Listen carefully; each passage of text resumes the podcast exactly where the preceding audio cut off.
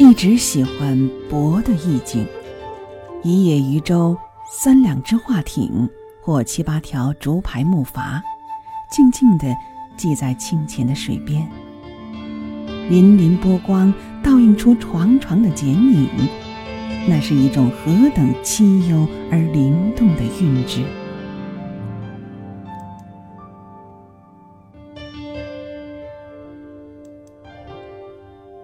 总忘不了古镇小溪上木船停泊的情景。这种小船形如周作人笔下的乌篷船，促狭修长的船身，半弧形的雨棚，显得格外娇小玲珑。不过，溪船一般不用来载客悠游，纵一苇之所如，凌万顷之茫然，也不用于捕鱼捉蟹。溪船最大的用途是运货，运载着沉甸甸的山珍土布或日用百货，矮乃一生山水绿，穿梭在幽深的断崖溪谷之间。对于山里人来说，溪船运载过他们的期盼与悲欢，因而每当木船出现在古镇的清溪上。好事的山里人总是争相奔向水边。最是夜幕垂落，木船如一只只鱼鹰栖息在岸边桥下，或是悉心研煮。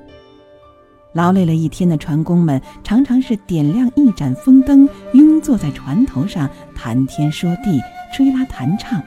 任琴声、笑声伴随着水声、蛙鸣、灯火流了一溪，让溪边换衣担水的村姑、小孩儿听醉了，久久不肯睡去。尽管那时候我并不谙诗情画意，那摇浮晃荡的船影、灯火，却如一粒凄美的种子飘落在心田上，让我。恍惚迷离，浮想联翩。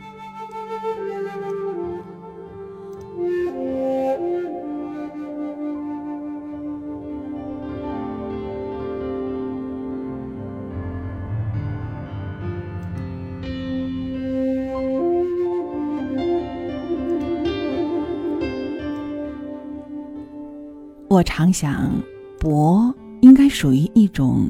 静美吧，风平浪静的西岸湖畔，河中烟渚，最好是偏远的荒村野水，花雾柳岸，千尺断崖之下，茫茫芦荡之中，才是泊的最佳去处。这时，把舟楫系在江风水月里，落日融金中，哪怕是烟波浩浩，雨雾迷茫，当你独坐船头。静卧船舱，也不管是独钓寒江雪，画船听雨眠，静水观鱼动。一杯清茶，一盏薄劳，人如天地一沙鸥。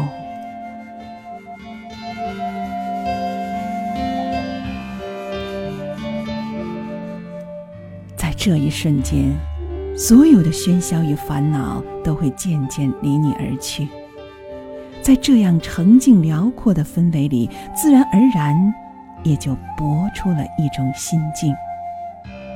你看，当谢灵运把船泊在棚里湖口时，正值一轮秋月荡空，烟波浩浩的湖面上，归帆点点，倒影幢幢，而湖边却是蒹葭苍苍，野菊灿灿，只有阵阵原声鸟啼随风而来。于是，诗人独立船头，昂首仰望，乘月听哀幼，驿路复芳孙。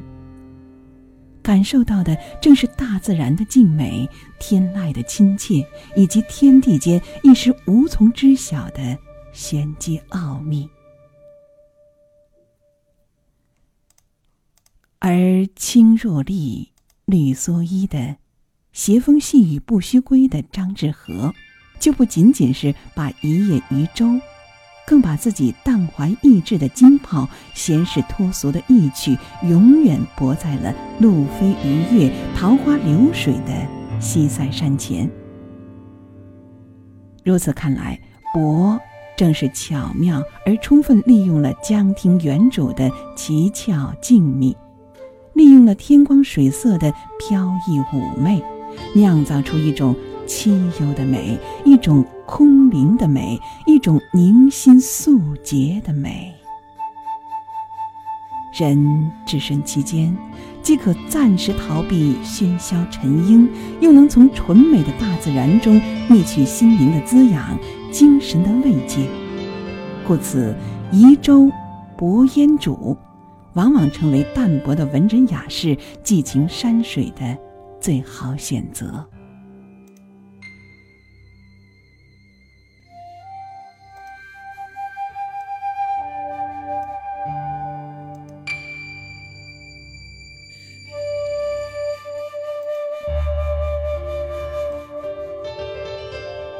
最美的泊自然在江南，水光潋滟的西子湖、二十四桥的瘦西湖，以及苏州仲冬的园林水榭，何处不有画舫清寂、渔舟唱晚呢？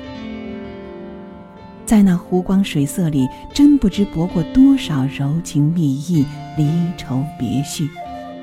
当然，也泊过复古豪绅、腐朽君臣的骄奢淫逸。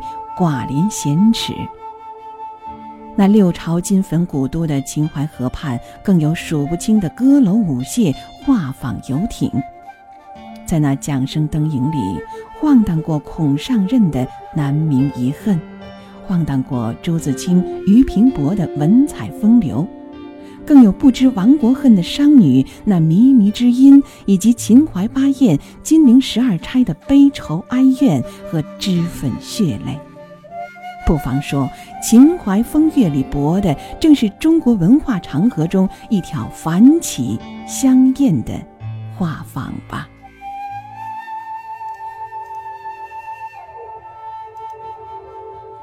泊或许还有一种精神境界。漫漫人生旅程上，谁没有云帆高挂、长风破浪的航行？自然也少不了收棚歇照、停舟靠岸。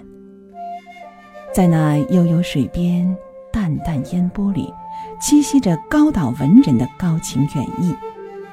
他们用清风明月、溪声乌韵、柳浪荷香驱除尘禅，清心立思，偷得浮生半日闲。唐代诗人张继进京赶考落地之后，驾一叶扁舟夜泊在枫桥下。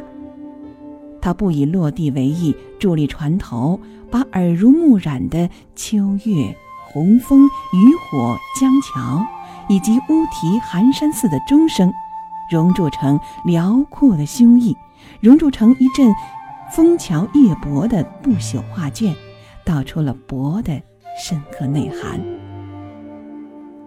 其实停泊不光是休憩等待，更是一种蓄积和迸发。航程的目标还在遥遥的远方啊，岂能松懈自己，纵使观望呢？一生宦海浮沉的苏东坡是深谙泊的意蕴的，他常常停照湖山，西翻远岸，用取之不尽、用之不竭的江风明月磨砺心曲，壮阔襟怀，然后以昂然无畏的风姿去迎接人生航道上的湍流险滩、惊涛骇浪。一蓑烟雨任平生，正是他孤傲不屈、落拓旷达的精神写照。是的，一个“博”字，写尽了世间众生相，荡漾着人生的几多情怀。